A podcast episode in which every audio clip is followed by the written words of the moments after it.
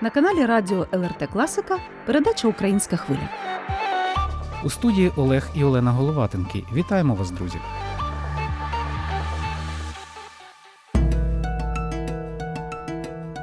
Розмова зі священником під час війни має особливий терапевтичний ефект. Мудрий духовний наставник і втішить, і розрадить, і надихне власним прикладом. Пропонуємо вашій увазі другу частину бесіди з настоятелем кафедрального храму Святої Катерини Православної церкви України в Чернігові отцем Романом Кіником. З ним Олена зустрілася, перебуваючи в Україні. Студію для розмови люб'язно надала редакція Суспільного радіо. Отже, вмикаємо запис. Отже, е, ми говоримо про важливі речі, і я сподіваюся, те, що ви говорите, знайде відгук в душах слухачів. І все ж таки я хочу задати вам питання, з яким я приїхала сюди, і спитати вас. Скажіть, будь ласка, як нам всім пробачити росіянам? Ви знаєте, сьогодні е, я йшов до вокзалу і про любов до ворогів думав. І до чого я додумався? Можливо, я собі так вимислив, але ось ця заповідь, яка каже е, любити ворогів. І я подумав, що заповідь любити ворога може стосуватися конкретно мене, конкретно однієї людини.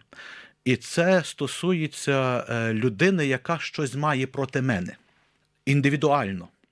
Ось тоді можна говорити про любов до ворога.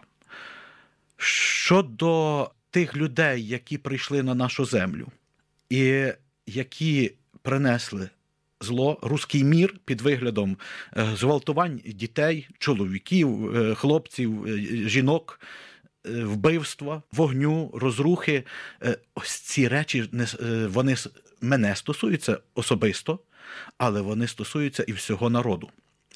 Чи можна любити в такому вимірі всенародному тих злочинців, які прийшли до нас і принесли свій ось такий руський мір? Звичайно, що ні. Звичайно, що ні. Чи ми є вбивцями? Ні. Бути толерантним не означає пустити злодія в свій дім. Недавно було свято Ільї Пророка. Ми згадували про Ілью.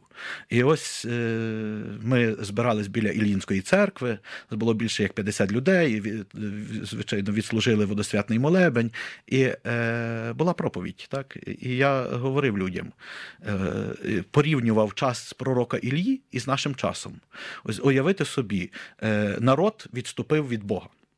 Отримав покарання. Немає дощу. Рік, два, три, три з половиною роки немає дощу. Все, смерть, голод. І ось пророк Ілля говорить: люди, покайтеся, ви ж розумієте, що відбувається. Він фактично залишився один. ну, Залишились люди з ним, але він е, фактично один із цілого народу, який виступав за те, щоб народ покаявся, щоб народ навернувся до Бога. Ні не бачили люди, не бачили е, катаклізмів, не бачили того, що немає дощу, не бачили того, що висихають ріки, не бачили того, що багато смертей не бачили. І ось е, я питаю: ось ми бачимо, що відбувається в нас в Україні. Бачимо. А велика кількість людей просто не бачить. Ну як не бачить? Ну чому не бачить? Ну чому я бачу, а хтось не бачить? Ну не можна цього не бачити. Але ж і тоді не бачили люди. Але коли відбулось чудо, оце жертвоприношення, коли жерці Ваала, 600 чоловік, стояли, збудували жертовник і просили вогню з неба. Ваал, зійшли вогонь. І цілий день молилися, немає нічого. І пророк Ілля збудував жертовник, і викопав рів, і полили це все, залили водою. І після молитви пророка Ільї вогонь зійшов з неба і пожер. Тобто з'їв, спалив все це, всю жертву. І тоді покаялись люди, тоді побачили силу Божу. І що сказав тоді пророк Ілля? Взяти тих всіх жерців валових і спалити, знищити. Пророк Божий, який шанував і любив Бога, говорить: візьміть цих людей і вбийте, знищіть. Це любов чи не любов? Це любов до свого народу, любов до Бога і горіння. Просто його душа горіла за те, щоб його народ не пропав не не втратив зв'язку з Богом. І ось теж е, можна сказати це про сучасну нашу Україну, про е, сьогоднішні події, які відбуваються. Е, Єдине, що можна зробити, це викорінити ворога із нашої землі і зробити все для того, щоб цей ворог, який прийшов до нас на сотні тисячі років, забув сюди дорогу з мечем і війною. І Тільки любов до свого народу і любов до Бога е, може нам дати сили і допомогти е, позбутися цього всього. Але любити ворога це не означає обіймати його і садити за стіл і споживати разом хліб. Е, Любов до ворога це не робити йому те, що він робить нам, не віддавати злом за зло. Коли війна проходить на нашій землі, і є з двох сторін військові зі зброєю. Але є одні, які прийшли вбити, знищити, тобто принести те і дати нам те, чого ми не хочемо, нав'язати своє. Бо вони кажуть, вони нашого не хочуть, значить вони повинні бути знищені. Значить, вони не такі нацисти і, і фашисти, і, і Бог знає хто. А ми кажемо ні, нам не потрібно вашого. Фашизму, рашизму і, і вашого нацизму, бо ви, ви ж це нам несете, е, оцю люд- людино-ненависницьку ідею. Бо, е, бо це є е, ідея людина-ненависницька. Е, Вони кажуть, ви не такого сорту, люди. Ну, Тобто, це, це є навіть боротьба просто з, з, з людьми, які називають себе українцями. І через те, що я кажу, що я українець, значить вони кажуть, його треба знищити. Якщо він не русський чоловік, значить його потрібно знищити. І ось ця ідея, яку, яку вони несуть, вони за це вони будуть відповідати і тут, і тут, на землі, і перед Богом. А є е, гарні слова священного писання, блаженні миротворці, бо вони синами Божими назвуться. Ось кожного разу. Коли я спілкуюся з воїнами, коли відбувається похорон воїнів, я кажу, що це миротворці. Це ті люди, які взяли зброю в руки, але заради того, щоб захистити своє. Не піти на чужу землю і забрати чуже, а захистити своє. І тому є воїни і з цієї сторони, і з цієї сторони, але одні такі, які будуть відповідати за свої вчинки перед Богом і перед людьми. А є ті, які е, будуть нагороджені і Богом, і шаною від людей за те, що зберігали. Зберігали майбутнє свого дому, мого дому, тих людей, кого знали, і тих, кого не знали, від, е, від рабства, просто від рабства. Разом із здобуттям справжньої волі в Україні е, власне добувається і стає на ноги справжня українська церква.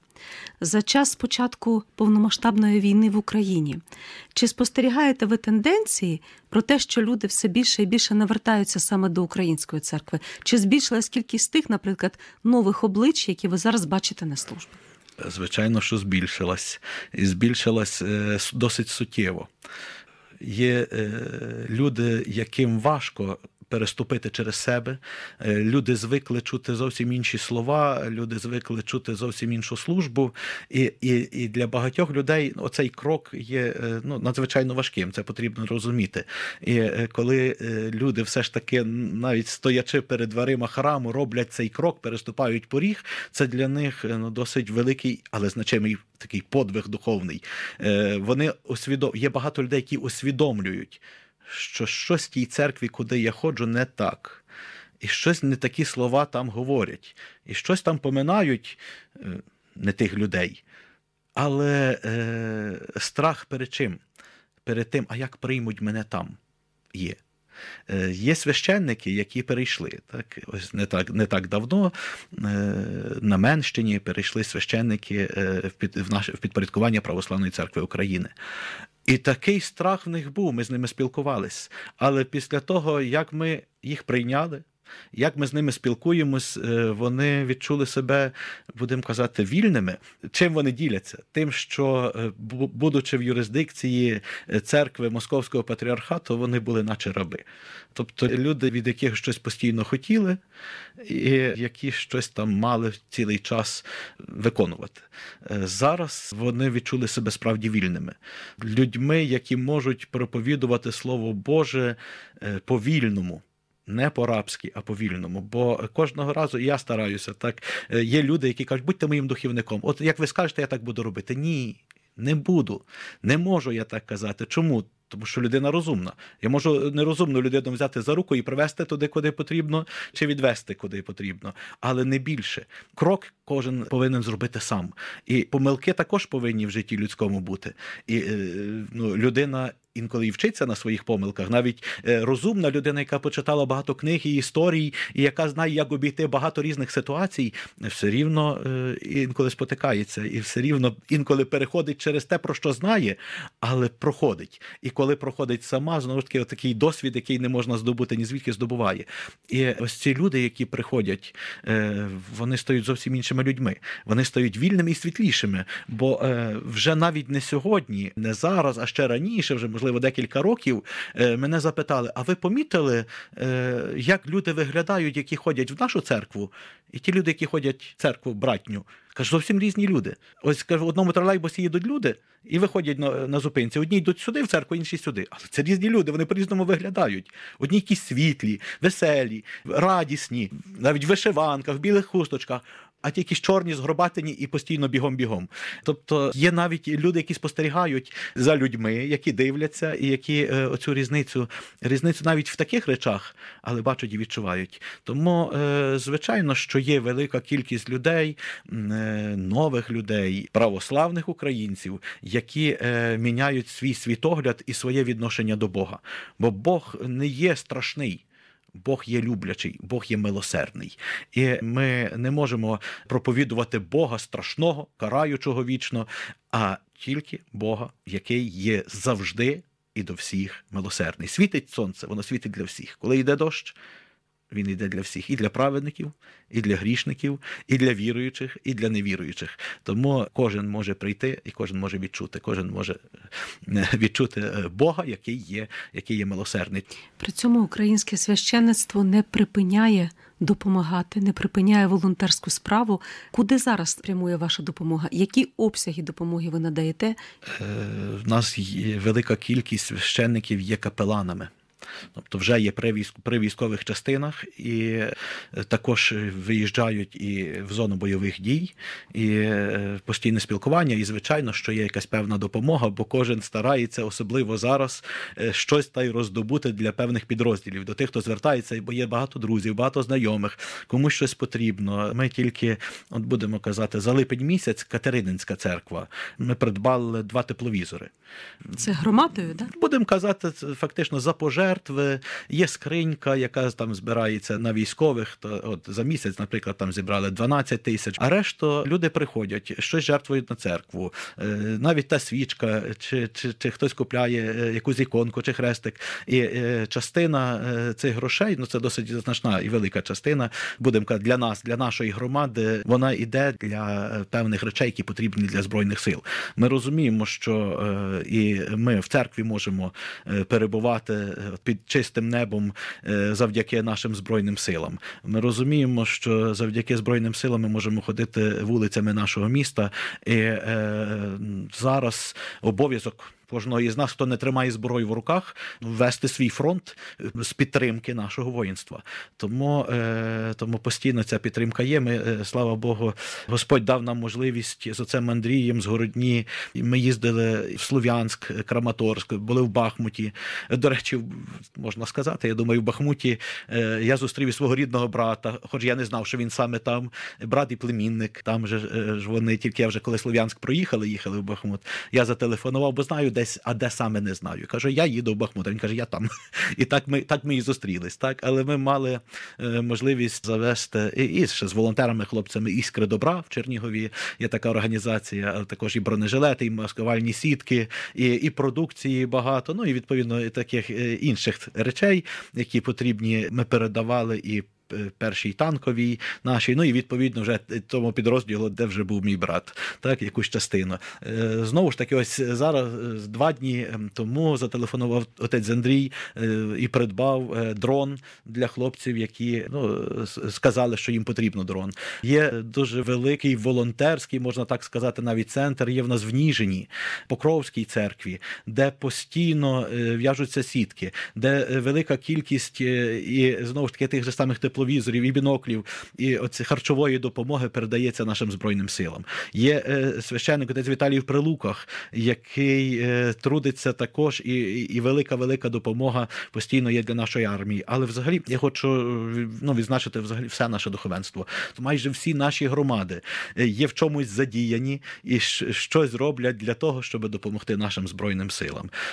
Зараз ми також збираємо кошти. Ось недавно таку допомогу, також декілька днів тому ми зібрали 10 тисяч е, в церкві.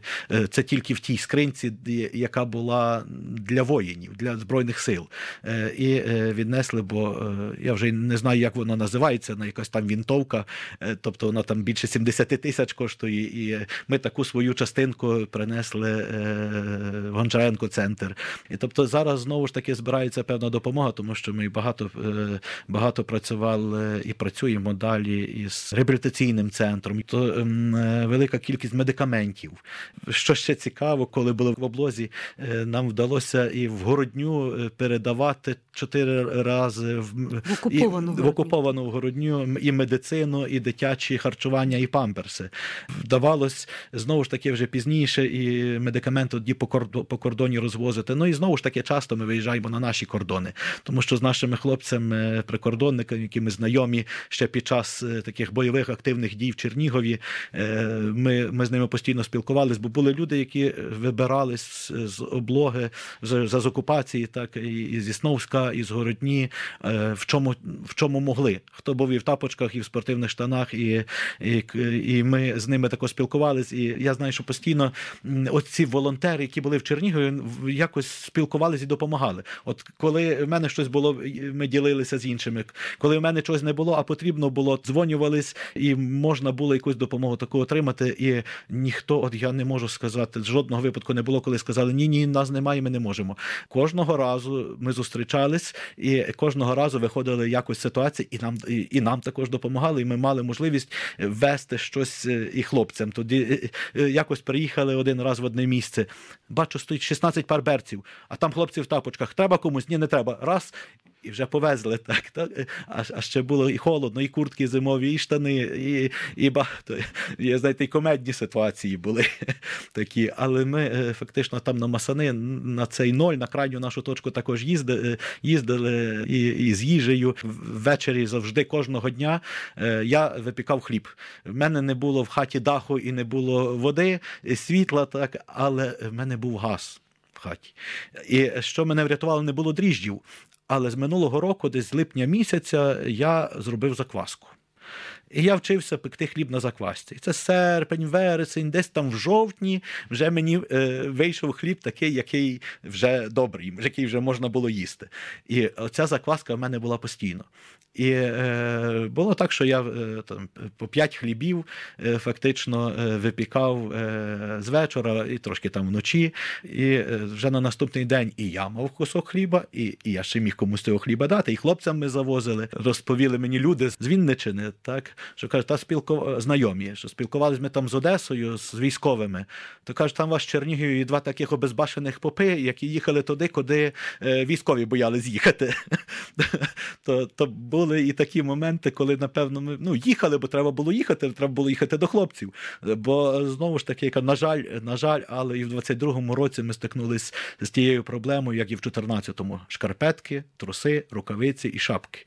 Це все було, і я е, дякую тим людям, е, які в Києві, ну, хочеться так е, е, згадати тих людей, які в броньованих машинах під обстрілами, але все ж таки ще на початку перших перші дні, перші тижні, е, е, ще коли був міст, і потім, вже коли не було мосту, е, якось проривалися, проривалися сюди і привозили нам таку важливу допомогу і медицину, і, і дитяче харчування. А були і наші хлопці. Є хлопці, вони зараз на східній стороні. Наша соціальна служба Київської митрополії, які приїжджали сюди в Чернігів. Чернігів, е, ну ще коли був міст, і е, які вивозили і діток з роддому, які вивозили і людей паралізованих, е, які лежачих просто, бо мені також довелось стикнутися з тим, що я ходив біля таких людей і, і навчився і памперс зміняти, і, і, і все, але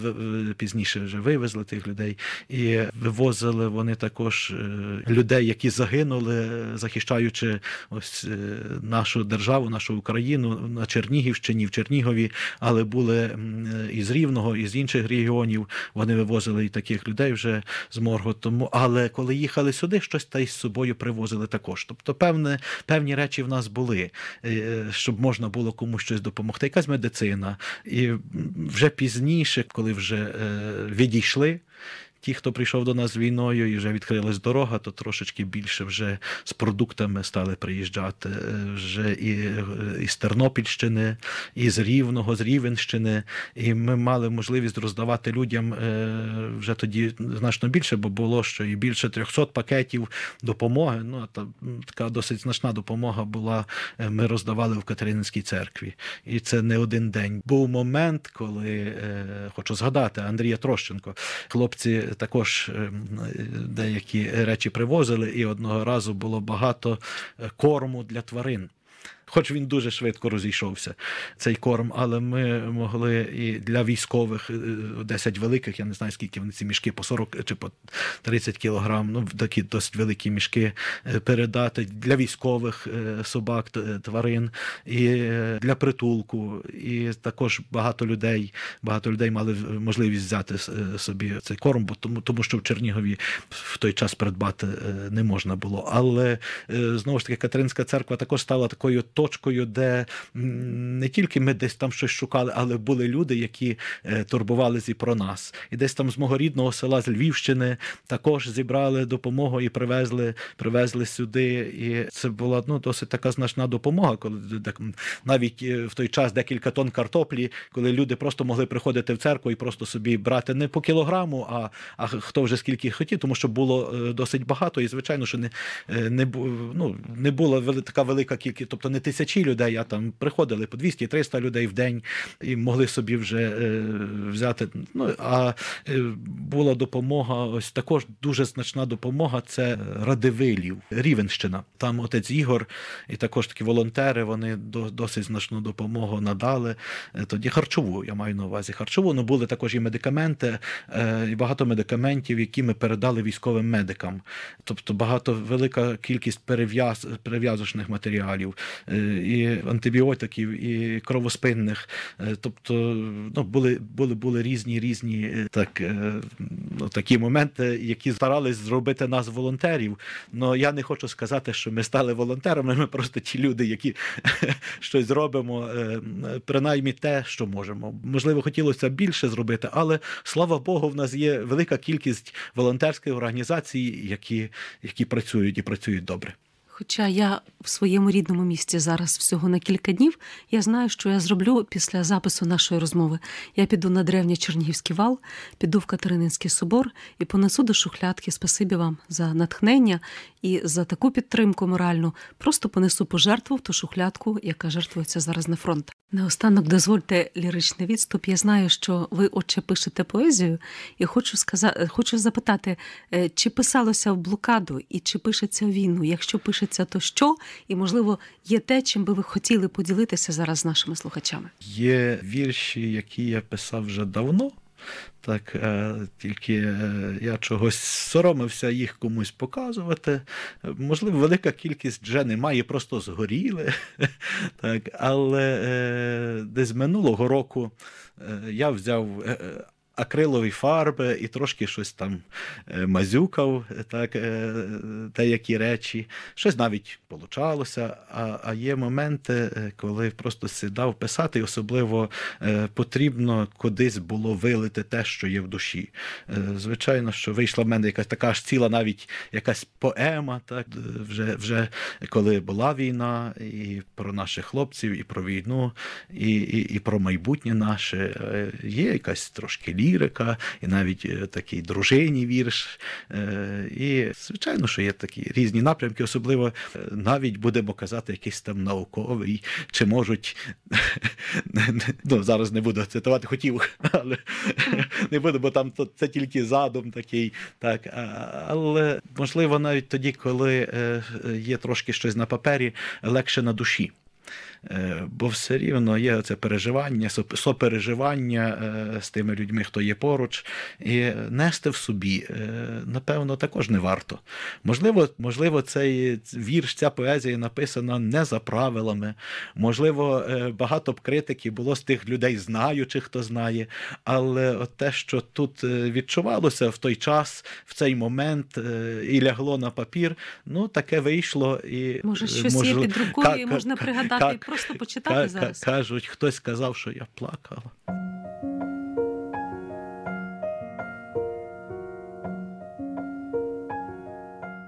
Щовечора сумую за тобою, закутавшись у довгий, теплий плед, і аромат ромашок білих чую, отих, що понад стежкою цвітуть.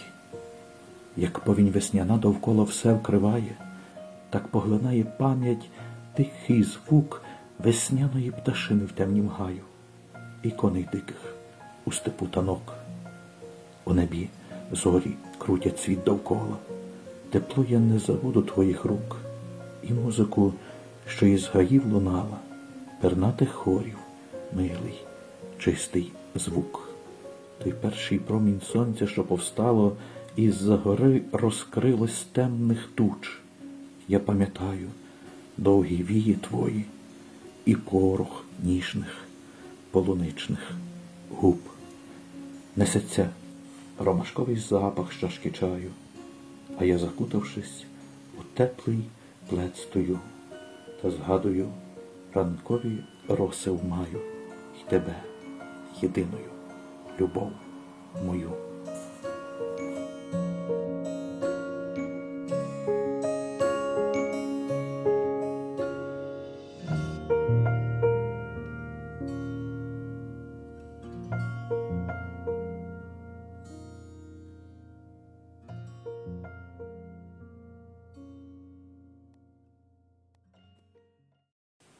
Заколисані вітрами древніми, оборонці моєї землі, до кінця, до останнього подиху у строю і в боротьбі. І не зброя в пріоритеті, а потуга до волі, життя, кожен рух, кожен подих, молитва нас веде в майбуття. Білі крила на сонці вицвіли, краплі крові на сірій землі. Ви герої, герої, герої, що вознеслись на небо в борні. Білі крила ви в Бога отримали, в Михаїла Архангела меч, у строю з побратимами мужніми вирушаєте в бій. Уперед. Ми приречені переможцями стати, в нас коріння живе, що дає пишні паростки гордості і любов до своєї землі. І не відступимо з поля бою ми, не опустимо сильних рук, з нами сила борців з минулого, з нами наш сильний Бог. Заколисані вітрами древніми, над оборонцями невладний час. Так важливо, що Богу довірились ми. Так важливо, що Бог вірить в нас.